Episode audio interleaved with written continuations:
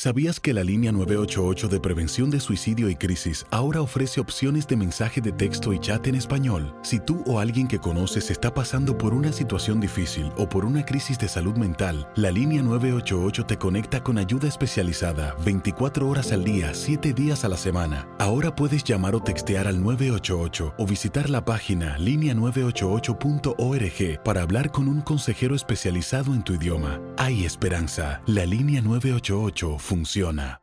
eBay Motors es tu socio seguro. Con trabajo, piezas nuevas y mucha pasión, transformaste una carrocería oxidada con 100.000 millas en un vehículo totalmente singular. Juegos de frenos, faros, lo que necesites, eBay Motors lo tiene. Con Guaranteed Fit de eBay, te aseguras que la pieza le quede a tu carro a la primera o se te devuelve tu dinero. Y a estos precios, ¿qué más llantas y no dinero? Mantén vivo ese espíritu de Ride or Die Baby en eBay Motors. ebaymotors.com. Solo para artículos elegibles. Se aplican restricciones. When you buy a new house, you might say, Shut the front door! Winning! No, seriously, shut the front door. We own this house now. but you actually need to say, Like a good neighbor, State Farm is there. That's right. The local State Farm agent is there to help you choose the coverage you need. Welcome to my crib. no one says that anymore, but I don't care. So just remember, like a good neighbor, State Farm is there. State Farm, Bloomington, Illinois. Boost Mobile tiene una gran oferta para que aproveches tu reembolso de impuestos al máximo y te mantengas conectado. Al cambiarte a Boost, recibe un 50% de descuento en tu primer mes de datos ilimitados. O, con un plan ilimitado de 40 dólares, llévate un Samsung Galaxy A15 5G por $39.99. Obtén los mejores teléfonos en las redes 5G más grandes del país. Con Boost Mobile, cambiarse es fácil. Solo visita boostmobile.com. Boost Mobile, sin miedo al éxito. Para clientes nuevos y solamente en línea, requiere AroPay. 50% de descuento en el primer mes requiere un plan de 25 dólares al mes. Aplican otras restricciones. Visita boostmobile.com para detalles. El rey de los deportes tiene su propio espacio. El pitcher subió a la lomita y el umpire canta Play Ball. Comienzan nueve entradas de béisbol. Estás entrando a Desde el Diamante. Hola, ¿qué tal? Bienvenidos a un nuevo episodio del podcast Desde el Diamante, podcast especializado en béisbol de TUDN Radio.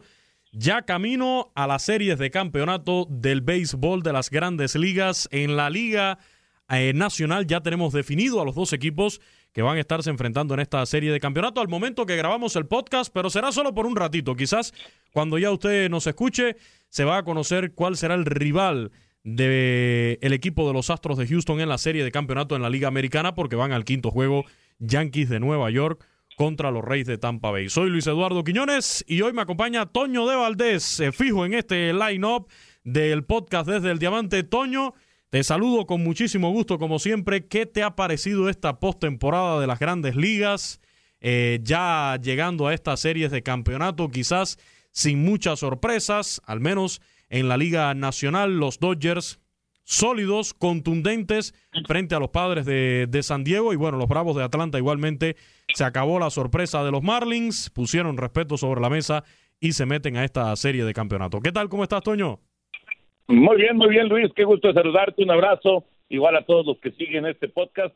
Fíjate que eh, a mí lo que más me ha impresionado, eh, independientemente de pues eh, lo sólido que se ven los Dodgers con su ofensiva o, lo que pueda, pues en un momento dado, brindarte Houston con todas sus estrellas, a pesar de las críticas, o, o Tampa y su consistencia, o los Yankees y, y pues su tradición y, y obviamente el, el, esperar que este equipo pueda eh, regresar a un título que no, no ha conseguido desde 2009. Eh, a mí lo que más me ha sorprendido es Atlanta. Atlanta, no, no, no tanto porque haya avanzado y porque esté en la serie de campeonato, sino la forma en la que, en la, que lo está consiguiendo, ¿no? Pero si quieres, ahí, ahí lo vamos platicando. Eh, la, la cantidad de ceros que han colgado los pitchers de Atlanta, eh, pues es una cosa histórica realmente y, y, vamos a ver hasta dónde pueden llegar ahora que van a enfrentar a un equipo muy bateador como los Dodgers. Solamente ese primer juego contra los Marlins, donde el equipo de la Florida logra eh, incluso tomar ventaja abriendo el desafío, solamente ese porque en el resto fueron contundentes, como ya decía Toño, con el tema del picheo. Si te parece, comenzamos precisamente con esa serie divisional entre los Marlins y los Bravos de Atlanta. Ya te lo mencionaba, el primer eh, desafío entre ambos equipos, los Marlins amenazaron conseguir con esta sorpresa en la temporada de, del 2020. El equipo de Atlanta en ese primer juego hizo una carrera en la primera entrada y luego los Marlins en el segundo eh, empataron el desafío y añadieron tres anotaciones en el tercer inning para tener ventaja de 4 por 1. Rápidamente los Bravos descontaron con dos más, pusieron el juego 4 a 3 y en el séptimo inning de ese primer desafío se soltaron a batear y logran ya poner la pizarra de nueve carreras por cinco, con la cual se llevan la victoria. Como tú decías, venían de un primer enfrentamiento estos Bravos de Atlanta eh, contra el equipo de los Rojos de Cincinnati, donde recordemos, lo comentamos de hecho aquí la semana pasada, eh, le ganan el primer juego de esa serie de comodín en 13 entradas, una por cero a los Rojos de Cincinnati.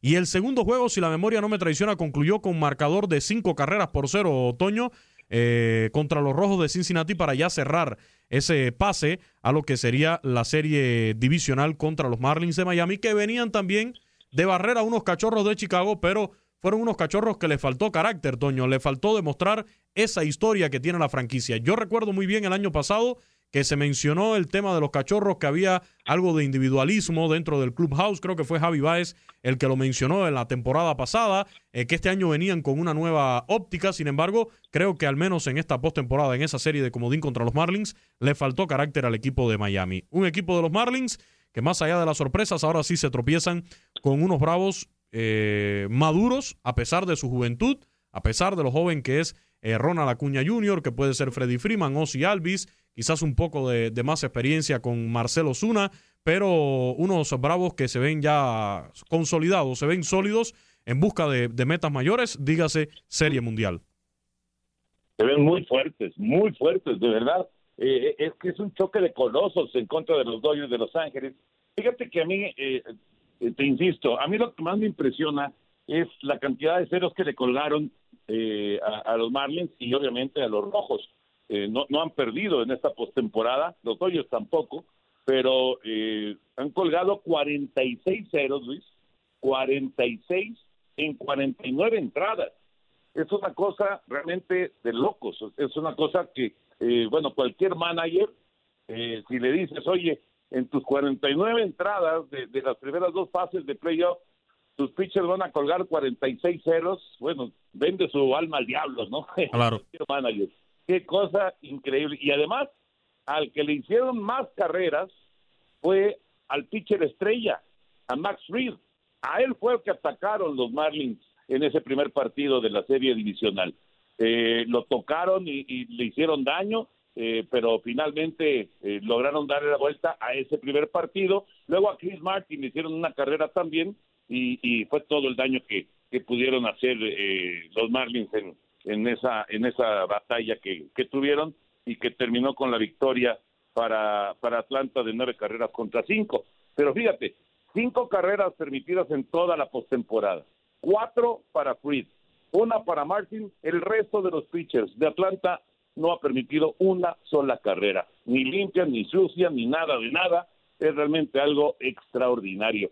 Habrá que ver eh, en, eh, los récords de, de postemporada eh, alguna situación similar, pero debe, debe de, ser difícil encontrar algo así. Llevamos, bueno, en el caso de Atlanta, cinco partidos, cuatro blanqueadas, y una fue en partido de extra ¿no? Claro que este béisbol es distinto al béisbol de, de los 60, de los eh, 50, en donde pues los juegos completos abundaban, eh, inclusive 70, 80 todavía. Eh, ahora es una forma distinta de blanquear, pero de todas maneras, pues es una blanqueada, ¿no? Si la haces con un pitcher o la haces con siete, de todas maneras es una blanqueada. Y es un mérito enorme del staff de picheo de Atlanta, ¿no? Ahora, insisto, se van a enfrentar a, un equipo que está lleno de cañoneros, que normalmente te hace muchas carreras como el Dodgers, que, también mantiene el invicto en la postemporada, y realmente sí, eso es un choque de colosos, ¿no? Auténticamente, vamos a ver si Atlanta es capaz, creo que Dodgers llega como favorito, vamos a ver si Atlanta es capaz de, seguir colgando estos ceros, ¿no? Y mencionas esto de que hoy en día, por supuesto, es otro béisbol el que estamos viendo con esto de los openers, o de no dejar que el pitcher te pase de la cuarta, quinta entrada eh, para, para que no enfrente por una tercera ocasión al line-up del equipo contrario y, y, es que hasta, como se dice ahora, los pájaros le están tirando a la escopeta porque vimos el otro día a Aaron Boone aplicarle lo del opener al equipo de los Reyes de Tampa Bay que sabemos que fue el que empezó con esta tendencia en las grandes ligas. Pusieron a, a este muchacho David eh, Rodríguez, eh, David Martínez, eh, es el apellido del muchacho. David García. David García, perdón, David García, que se convirtió de hecho en el pitcher más joven en abrir una postemporada por el equipo de los Yankees de Nueva York y sin embargo fue una entrada lo que trabajó. Entonces los pájaros le están tirando a la escopeta. Aaron Boone le dijo, no, pues aquí te va el opener también de, de mi parte. Pero bueno, siguiendo con este tema, la serie entre... ¿Sí? Pero, fue un fracaso, ¿no? sí, sí, sí. Y de hecho, de hecho en, estaba escuchando y, viendo en redes sociales algunas reacciones, había molestia, por, su, por supuesto, por parte de, los fanáticos también en, en, República Dominicana, porque se había creado una gran expectativa de, bueno, ese muchacho recibió la confianza para lanzar por los Yankees, abrir un juego, y después se topan con esta jugada de engaño, y sí existió por allí cierta, cierta molestia al respecto. Pero bueno, hablando de molestias, Toño, y antes de seguir con el tema de los resultados, porque estábamos en ese primer juego de los Bravos contra los Marlins eh, de Miami, y bueno, sucedió algo en ese primer desafío que creo que hasta cierto punto puede haber influido, puede haber sacado un poco de paso al pitcher de, de, los Marlins de Miami, a Sandy Alcántara, en ese primer encuentro, y es que Ronald Acuña Jr. abre el desafío conectándole un cuadrangular a Sandy Alcántara, eh, en el primer turno al bate, en la misma primera entrada, se la mandó a más de 400 pies por el jardín derecho y luego pues llegaría el respectivo pelotazo. ¿Fue intencional? ¿No fue intencional? Eso lo sabe Sandy Alcántara, el pitcher de los Marlins. Más nadie lo va a saber, pero afortunadamente no hubo trifulca, no, hubo, no se vaciaron las bancas, eh, no pasó a mayores esta situación porque sabemos que ya los Bravos y los Marlins traen lo suyo desde aquella temporada en que Acuña recibe el pelotazo de Ureña, estaba tratando de, implantar récord de juegos consecutivos, abriendo con un cuadrangular. Y, ya traen su historial, eh, no se llevan bien, no se quieren los Bravos de Atlanta y los Marlins de Miami. Creo que ese fue un punto, Toño, de, inflexión arrancando la, la misma serie divisional y después vendrían las declaraciones de Ronald Acuña Jr., diciendo incluso en Twitter de que le daban pelotazos porque no le podían sacar de out. Lo que pasa que no fue consecuente con sus palabras, porque al siguiente juego se toma tres ponches y en el otro desafío sí recibió dos boletos y anotó dos carreras, pero igual se fue de 3-0 en cuanto a sus turnos al bate. Creo que esa situación quizás pudo haber influido ¿no? a la hora de, entrarle con carácter a la serie a los Bravos de Atlanta, quizás desconcentrar un poco al pitcher Sandy Alcántara, eh, poner algo nerviosos, ¿no? A los jugadores de los Marlins que sabemos no eran favoritos.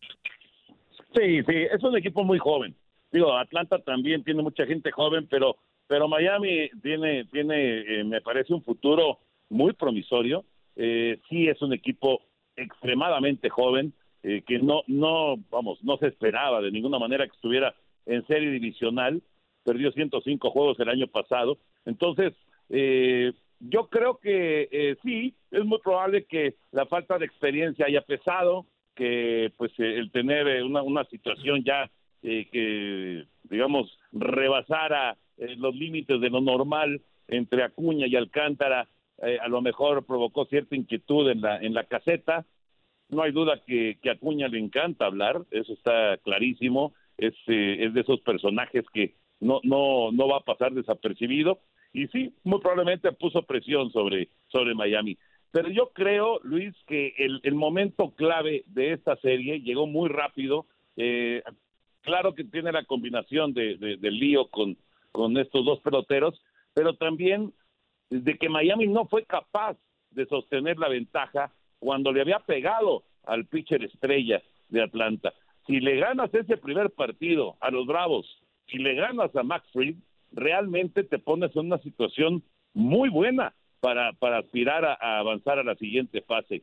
Pero tuvieron ventaja de, si no me equivoco, cuatro carreras contra una, tuvieron ese colchón, era muy temprano en el partido, es cierto, pero tenían la ventaja los Marlins y no fueron capaces de sostenerla. Creo que eh, de ahí empezó a escribirse la historia y, y bueno, esto de Ian Anderson, el, abridor el novato, y luego eh, Kyle Wright, el otro abridor novato, qué bárbaro, o sea, andan, andan de maravilla, ¿no? Realmente están, están luciendo eh, como, como si fueran ya pitchers de, de, de 10 años en, grandes ligas y con y ya con 15 partidos de postemporada, o sea, realmente sí es eh, notable lo que están haciendo los Bravos con su picheo, ¿no? Pero creo que por ahí entre entre que son inexpertos y y obviamente que pues eh, dejaron ir una buena oportunidad al principio de, de, la serie. Creo que por ahí se empezó a escribir la historia de, de la calificación de Atlanta a la serie de campeonato. Y, y es que le está respondiendo el picheo a un line-up que se ve muy completo. Mencionábamos ya algunos nombres. Ronald Acuña Jr., Freddy Freeman, Osuna, eh, Ozzy Alvis, pero hay otros que también han tenido una buena temporada y están teniendo una buena postemporada. Hablamos de Trevis Arnott, hablamos de Dansby Swanson, del propio Adam Duval, que igualmente están haciendo el trabajo dentro de esa alineación de, los Bravos de Atlanta. Yo coincido contigo, Toño, en que por supuesto van ahora con el super recontra favorito Dodgers de Los Ángeles, del cual vamos a hablar más adelante, pero, pero tiene, tiene para plantarle carácter a los Dodgers este equipo de los Bravos para darle una buena serie de campeonato, de eso no tengo duda. Ahora, sobre los Marlins, eh, Toño, eh, ya que hablamos de los Marlins, recuerdo cuando empezaba la temporada que bromeábamos acá de que estos Marlins, que sí, que no, que a lo mejor eran la sorpresa. Al terminar ese último encuentro, ya en los últimos innings, en repetidas ocasiones a través de la televisión, eh, se estuvo colocando la imagen ahí en los palcos de Derek Jeter. Confiamos en este proyecto de reconstrucción de los Marlins. Por lo visto hasta ahora, eh, en lo que está haciendo Derek Jeter, sabemos la desconfianza que hay por parte de los fanáticos de los Marlins, ese desamor, ese desencanto, eh, ese corazón roto por administraciones anteriores, pero se puede creer en este proyecto de los Marlins de Derek Jeter con esta cantidad de figuras jóvenes después de deshacerse de Giancarlo Stanton, de Christian Yelich y de otros y, y de apostar por estos muchachos, aunque sabemos que en algún momento tiene que llegar otra gran estrella quizás o convertirse uno de ellos en una gran estrella. Uno de los nombres que se menciona es el de Sixto Sánchez, que en el tercer juego el pitcher dominicano no salió en su tarde, no lo hizo de la mejor manera, pero se habla muy bien de ese muchacho Sixto Sánchez. Fíjate que a mí, me parece que, eh, claro que Sixto tira, tira 100 millas, es, un pitcher con un brazo eh, extraordinario, ¿no? Es un eh, superdotado realmente, pero no solamente Sixto, eh, el mismo Alcántara, eh, hay por ahí eh, por lo menos, por lo menos cinco o seis pitchers que van a estar peleando por establecerse en la rotación de este equipo, ¿no? Y si por ahí los Cooper y pues este tipo de, primera base y este tipo de, peloteros empiezan a, funcionar, me parece que con una o dos adiciones puede puede estar muy muy fuerte Miami para pelear un puesto de postemporada. Yo sí creo en el proyecto de Derek Jeter. Me parece que, eh, claro, eh, haber perdido a tantas estrellas otra vez Miami, pues eh, afecta a la afición y le afecta al equipo. Eso es lógico. Ya, ya mencionabas algunos nombres. El mismo Osuna, ¿no? Que ahora fue rival, pues es, es, es, un, es un pelotero que, que también, pues indiscutiblemente es, es una pieza eh, o fue una pieza importante que dejaron ir en su momento, ¿no? Y, y para los que ya tienen algunos años siguiendo al equipo de los Marlins, pues recordarán que cada vez que se coronaron en, en a finales del siglo pasado y, y luego eh, a principios de este siglo, en, en esos momentos tan gratos para la franquicia, una joven franquicia, eh, pues de inmediato soltaron a todas sus estrellas. Eh, fue fue una, una sangría terrible, ¿no? Y que, y que provocó que se fueran prácticamente del primero al último lugar. Pero yo sí confío, la verdad, en este proyecto. Creo que Jeter sabe lo que está haciendo, creo que se ha rodeado de, de gente eh, de mucha capacidad y me parece que puede, puede crecer más de uno de los que están ahí en, en, de estos jóvenes y que pueden eh, hacer, hacer el trabajo. Claro, también es importante, Luis. No es lo mismo una, una temporada este, de sprint de 60 partidos a jugar 162 encuentros. Hay que ser mucho más consistentes. Vamos a ver si pueden hacerlo y pueden meterse en, en, una batalla en, en, una división difícil con, con Atlanta y pues eh, por, por el primer lugar de la división. Y, y, es que sí, eh, toda la razón, Toño, es que hay que decirlo. O sea, el propósito pensando en que la temporada hubiera sido de 162 juegos, el propósito de estos Marlins era más bien terminar con un récord ganador, por encima de, de 500, pero no, yo creo que todavía no estaba en planes para este 2020 meterse a la postemporada, ni mucho menos. Yo también apostaría por ese, por ese equipo a futuro. Ojalá se mantengan estas figuras, algo que yo he mencionado en otros espacios.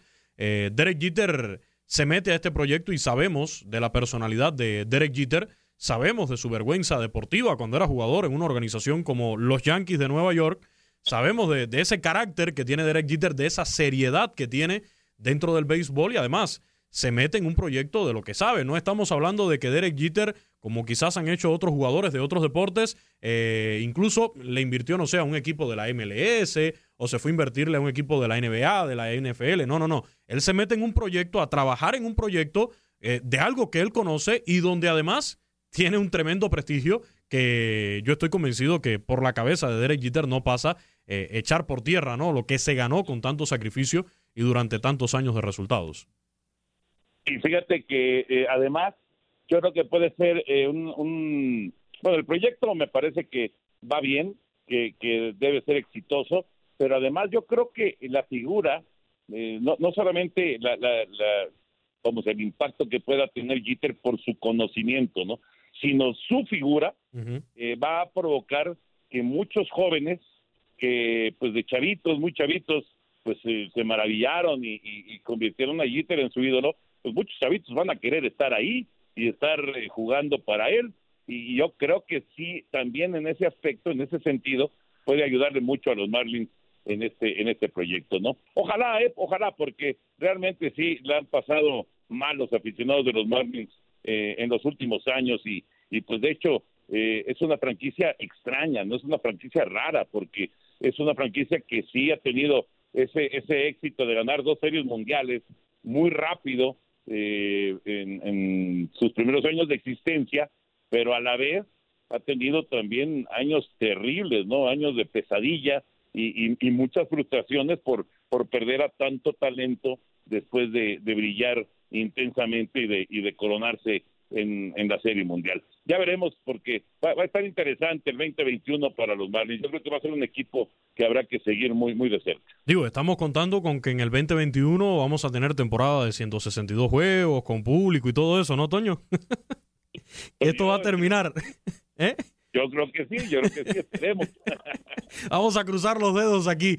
eBay Motors es tu socio seguro. Con trabajo, piezas nuevas y mucha pasión, transformaste una carrocería oxidada con 100.000 millas en un vehículo totalmente singular. Juegos de frenos, faros, lo que necesites, eBay Motors lo tiene. Con Guaranteed Fit de eBay, te aseguras que la pieza le quede a tu carro a la primera o se te devuelve tu dinero. Y a estos precios, ¿qué más llantas y no dinero? Mantén vivo ese espíritu de Ride or Die, baby, en eBay Motors. ebaymotors.com. Solo para artículos elegibles. Se aplican restricciones. Ahora sí vamos a hablar de, de, los Dodgers de Los Ángeles que van a ser los rivales de estos Bravos de Atlanta. Los Dodgers también, eh, Toño, contundentes. Le pasan la escoba a los padres de San Diego. Me quedo con ese sabor de, o ese sinsabor, ¿no? De, de, querer ver más de estos padres de San Diego en su momento, los padres de Slam Diego por esos honrones con bases llenas que conectaron de forma consecutiva en varios juegos, eh, la batalla que, que, dieron también en lo que fue el inicio de esta postemporada, eliminando a los Cardenales de San Luis, y, y se presentaba una serie muy pero muy atractiva contra los Dodgers, sin embargo, los Dodgers son contundentes, pasan la escoba. En este enfrentamiento, se llevan las victorias con marcadores de cinco carreras por una, seis por cinco, un poco más cerrado ese juego 2, donde los padres estuvieron allí amenazando, amenazando, pero en definitiva no pudieron concretar la, remontada ante los Dodgers. Y el último desafío ya sí 12 por 3. Además una serie donde creo que pasa la historia a Toño, porque tuvimos el primer glove eh, flip de, del béisbol. Si están tan de moda los bat flip, Dice Bruzar Graterol, pues yo hago el primer glove field, aviento el guante, aviento la gorra, después del extraordinario fildeo de Cody Bellinger tras un batazo de, de Fernando Tatis Jr., que evidentemente se iba de jonrón. Cody Bellinger fildea la pelota dando un salto en el jardín central y no se pudo contener este muchacho Bruce Dar Graterol, que sí tiene nombre de medicamento, pero es pelotero, y termina tirando el guante, tirando la gorra, no le gustó a Manny Machado, hubo un intercambio de, de palabras, hasta de besos por ahí, pero la cosa se calmó afortunadamente y no pasó a mayores. Sí, sí, sí, creo que eh, digo, eh, eh, el momento, pues creo que sí, sí, este, motivaba pues una reacción de esas, ¿no? Porque la jugada es enorme por parte de, de Bellinger. De hecho, ese es el momento clave de toda la serie, porque si, si, ese, si esa pelota de, conectada por Fernando Tatis se va del otro lado, pues eh, toma la ventaja San Diego y bueno, veto a saber qué hubiera pasado después. Pero sí fue un momento muy importante de, de este compromiso y, y, de hecho creo que el único momento en el que eh, eh, Padres pudo tener ese, esa, ese chispazo, ¿no? Para, para despertar, para reaccionar, para hacer explotar la caseta y lo que son las cosas. Fue del otro lado la, la, reacción efusiva eh, con Graterol y, y, luego con el resto de los peloteros, sobre todo cuando Machado empezó a, a gritarles allá desde, desde el otro lado. Fue una enorme jugada defensiva eh, de, de, Bellinger que eh, sí le queda de ver a los Dodgers en las series mundiales que ha jugado, pero también hay que decirlo, es un pelotero que le ha dado muchísimo a la organización para llegar a esas series mundiales, esas dos consecutivas que tuvieron los Dodgers. Eh, ahora, digamos que la asignatura pendiente que tiene es lucir en la serie mundial. Si llega esta vez, ya veremos cómo le va a, a Bellinger, que normalmente se poncha eh, muchísimo en el clásico de otoño.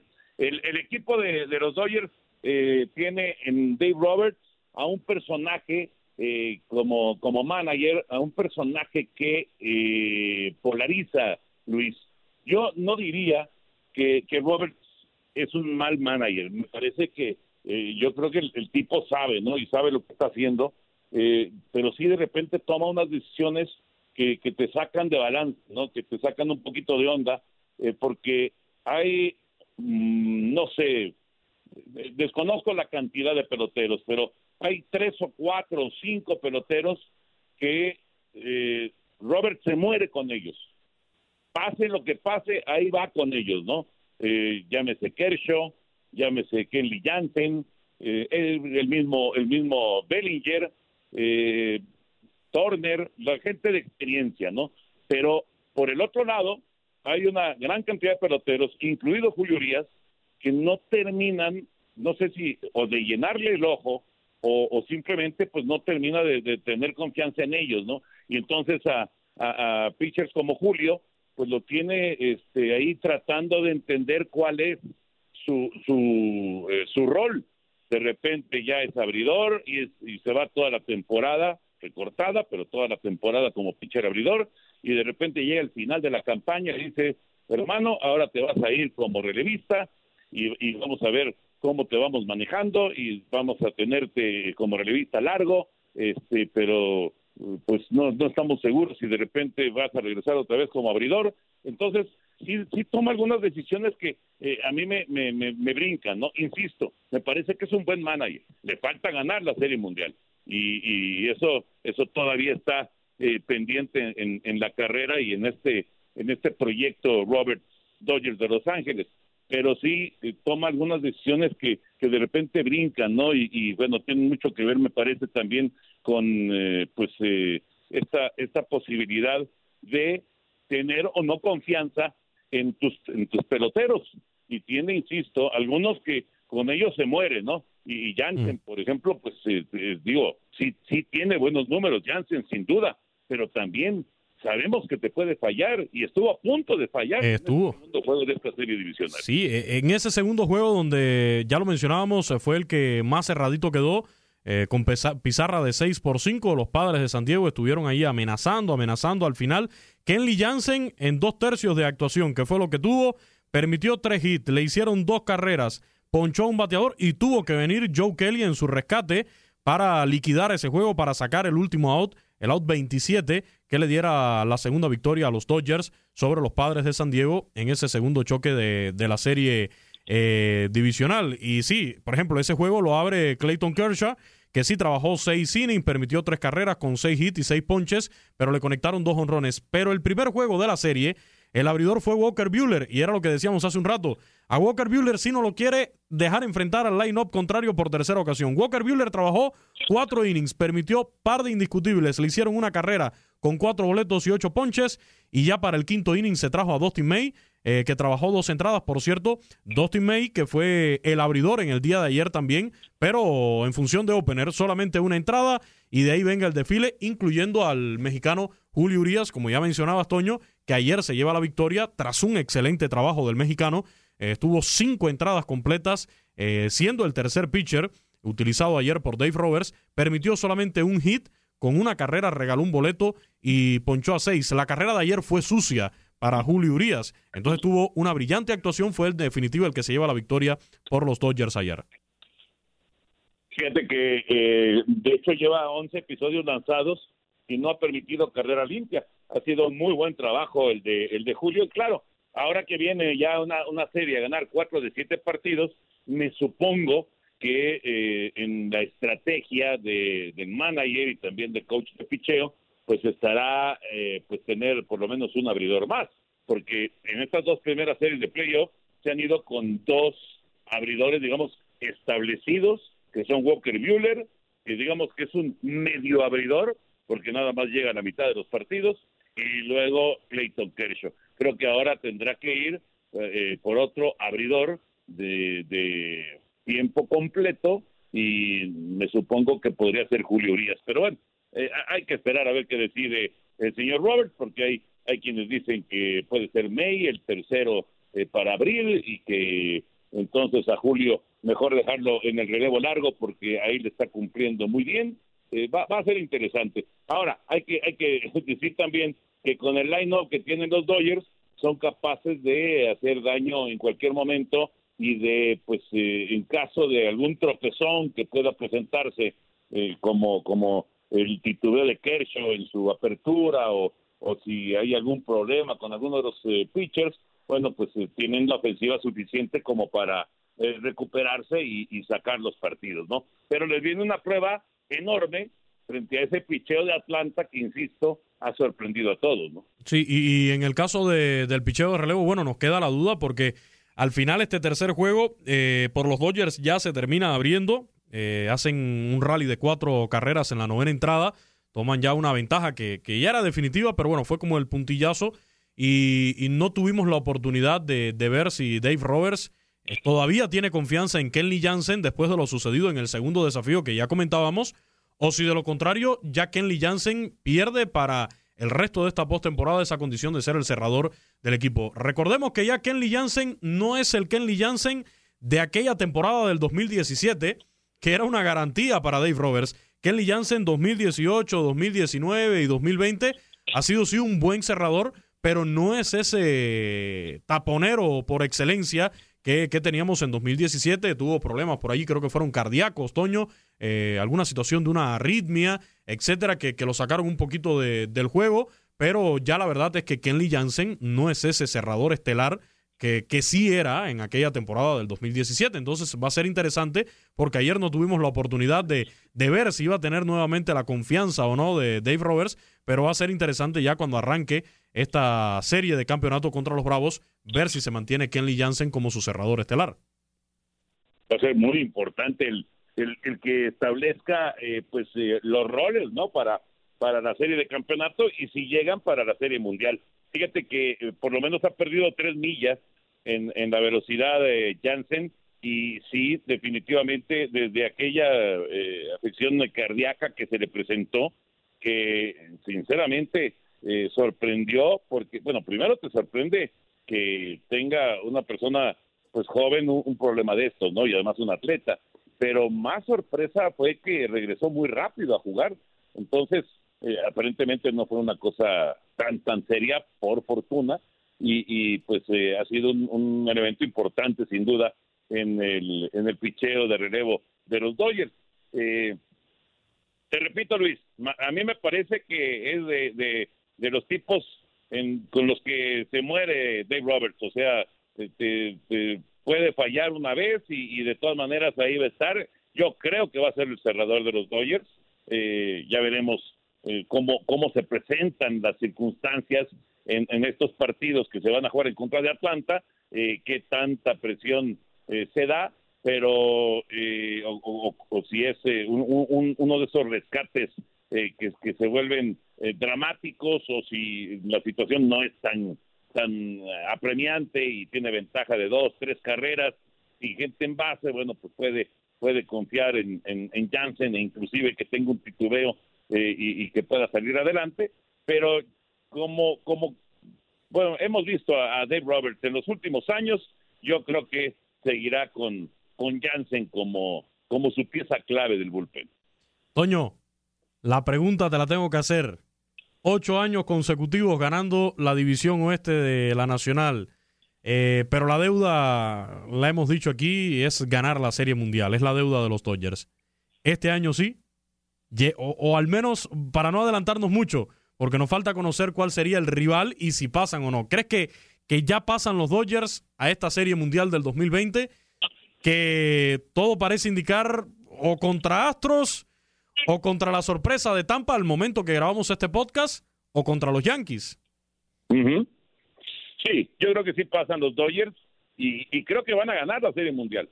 Creo que van a ganar la Serie Mundial porque, eh, o sea, yo a Yankees lo veo eh, débil en el picheo, quitando a Cole.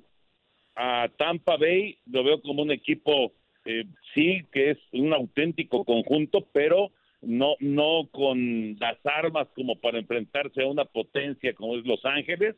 Eh, y, Houston, Houston está debilitado también porque eh, sí, claro, están ahí los dominicanos que están pichando de maravilla, ¿no? Esa combinación que tiene con Paredes, con Javier y con Valdés es eh, fenomenal, pero no tiene la profundidad que tienen los Dodgers. Yo creo que los Dodgers eh, van a sufrir para ganar de Atlanta, pero creo que van a ganar de Atlanta y luego en, en la Serie Mundial al que le pongan de los que pues eh, ahorita al momento de grabar este podcast los tres que ahorita están ahí como candidatos yo creo que a cualquiera de los tres los Dodgers le deben ganar. Y ya para ir cerrando, Toño, porque todavía analizamos la Liga Nacional, eh, la serie de campeonato de la Liga Nacional y lo sucedido en los como en, en las divisionales del viejo circuito porque ya están definidas. Pero bueno, en la, en la americana vamos a darle una repasadita rápido porque falta por definir al rival de los Astros de Houston que sale esta misma noche. A lo mejor cuando escuche el podcast ya, ya se sabe cuál es el rival de los Astros de Houston.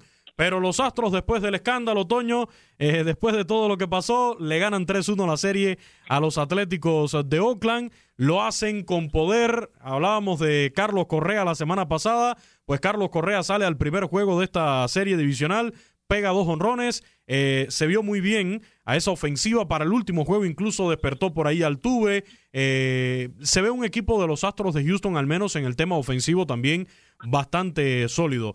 Pero además hay que mencionar lo que sucedió en el cuarto juego. Es el detallito, ¿no? Zach Greinke anunciando uno de sus lanzamientos, no lo perdonó Ramón Laureano. Esto lo hace Zach Greinke eh, para un poco respaldar a sus compañeros, para demostrar de que aunque el bateador sepa el envío eh, que le van a tirar, no es fácil conectarle, que no influyó mucho, pero no sé qué te pareció ese detalle, ¿no? Eh, que, se habló muchísimo también en redes sociales sobre esa situación. Se ve claramente como al menos hace una seña, Zach Greinke, si se la adivinó o no, eh, Ramón Laureano, pero le sacó la pelota del parque. Por cierto, en ese juego conectó dos honrones en ese cuarto juego. Los Astros, con o sin robo de señas, están nuevamente en la serie de campeonato por cuarta temporada consecutiva, Toño. Ah, y es tremendo equipo, la verdad, es muy buen equipo. Este orden al bat que tienen realmente resulta espectacular. Estaba contando aquí la cantidad de carreras producidas que tuvo eh, en los cuatro partidos este, este Carlos Correa porque estuvo eh, incontenible, ¿no? Es, es un pelotero, mira, en, to, en, todos los partidos produjo carrera, en todos los partidos, y fue, fue una actuación de cuatro, cinco, seis y cinco, once carreras impulsadas. Tuvo once carreras impulsadas Carlos Correa, y la verdad que fue algo extraordinario, ¿no? Esto de Greinke que dices, ya lo había hecho en la, en la campaña regular, sí. en, en algún momento de la campaña regular ya le había dicho al, al, al catcher, te voy a tirar recto, te voy a tirar curva, y ahora lo repitió efectivamente, sí, nada más que sí, le, dieron un buen garrotazo, eh, pero bueno, me parece que es buen detalle de Grenky, que parece así como medio osco, ¿no? Medio gruñón, pero se ve que es buen compañero y, y este pues ahí ha, ha, tratado de más o menos eh, tranquilizar un poquito las aguas. Eh, es tremendo equipo el de Houston, Luis, extraordinario. Por eso me da tanto coraje que hayan hecho eh, la tontería del 2017. Ese es el detalle. Pero no lo necesitaba. por eso, porque no le hacía falta. Exactamente. Tenían picheo mucho más que en el 2020. Tenían picheo, tenían bateo, tenían todo. Manager, todo lo tenían para, para ser campeones sin necesidad de estar robando señales. Es más, es muy probable que hubieran sido campeones de cualquier manera, pero esa tontería es lo que eh, pues da, da coraje, ¿no? Ese, ese, ese robo de señales, porque mancha indiscutiblemente a la organización, mancha a los peloteros que son muy buenos y mancha también al, a lo que es el béisbol, ¿no? El béisbol de grandes ligas. Pero en fin, este, este equipo es muy fuerte, eh, me, me, parece que el orden al bat es espectacular, sigue siendo la base del que ganó la Serie Mundial del 2017, ahí está Correa, ahí está Altuve, ahí está Bregman, eh, ahí está Gurriel, ahí están todos estos peloteros que, que brillaron en el, en el 2017 y se mantienen con el equipo. Lo que ha cambiado mucho es el picheo, ¿no? Y ahora, ahora el picheo me parece que puede ser el talón de Aquiles para el momento de pensar en una nueva coronación. Pero vamos a ver, vamos a ver cómo responden los jóvenes, ¿no? Estos dominicanos que les decía, eh, este, eh, el caso de Urquidy, por supuesto, qué lástima que no está Verlander, qué lástima que no está Roberto Zuna, porque si estuvieran esas dos piezas para eh, Dusty Baker, me parece que este equipo sería todavía mucho más competitivo. ¿Quieres ver esa serie mundial Dodgers contra Astros? Porque ya dijiste que ganan los Dodgers a la serie mundial. ¿Y, y qué mejor claro. que ganársela a los Astros? Por supuesto que quiero ver esa serie mundial. Excelente, Toño. Muchísimas gracias eh, por compartir este tiempo acá en el podcast desde el Diamante. Y ya la próxima semana estaremos, por supuesto, hablando de lo que son las series de campeonato, ya definida la de la Liga Nacional entre Dodgers y Bravos. Y en las próximas horas, eh, cuando termine este podcast, pasando unas horitas, tendremos ya el rival entonces de los Astros de Houston. Un abrazo, Toño. Igual, igual, Luis. Fíjate que quiero ver más las Dodgers Astros ya que las Dodgers Yankees. ya se presenta bien, pero bien atractiva. Y seguimos al tanto, hay que decirlo, Toño, acá seguimos al tanto, no descuidamos. Estamos, por supuesto, en plena postemporada de, de MLB pero ya estamos en conteo regresivo para el inicio de Liga Mexicana del Pacífico. Eh, seguimos eh, al pie de la letra lo que está sucediendo con los entrenamientos de cada uno de los equipos. Así que ya en cuanto termine Grandes Ligas, eh, por supuesto, podemos estar en este podcast de vez en cuando dedicándole un tiempo al circuito invernal mexicano también. Sí, de hecho, la próxima semana, cuando nos estemos saludando en este podcast, ya habrá comenzado la campaña. Estará comenzando el día 15, así que ya no falta nada para para el arranque y, y sí, a mí me ha llamado mucho la atención, independientemente de, de, lo que es el, el, béisbol en sí y el armado de los equipos, me ha llamado la atención lo de la cantidad de, de equipos que van a tener público, ¿no? Qué bueno, por la afición, qué bueno, y ojalá que lo hagan con, con todos los cuidados, ¿no? Te mando un abrazo, Luis, como siempre, un placer estar en contacto contigo. Un abrazo, Toño, gracias y por supuesto la invitación a todos los que escuchan este podcast para que lo descargue, lo escuche hasta el final y además lo comparta en sus redes sociales con su grupo de amigos. Es Desde el Diamante, el podcast especializado en béisbol de TUDN Radio. Hasta la próxima. Ha caído el Out 27. Ahora estás informado sobre el acontecer del mundo. Desde el Diamante.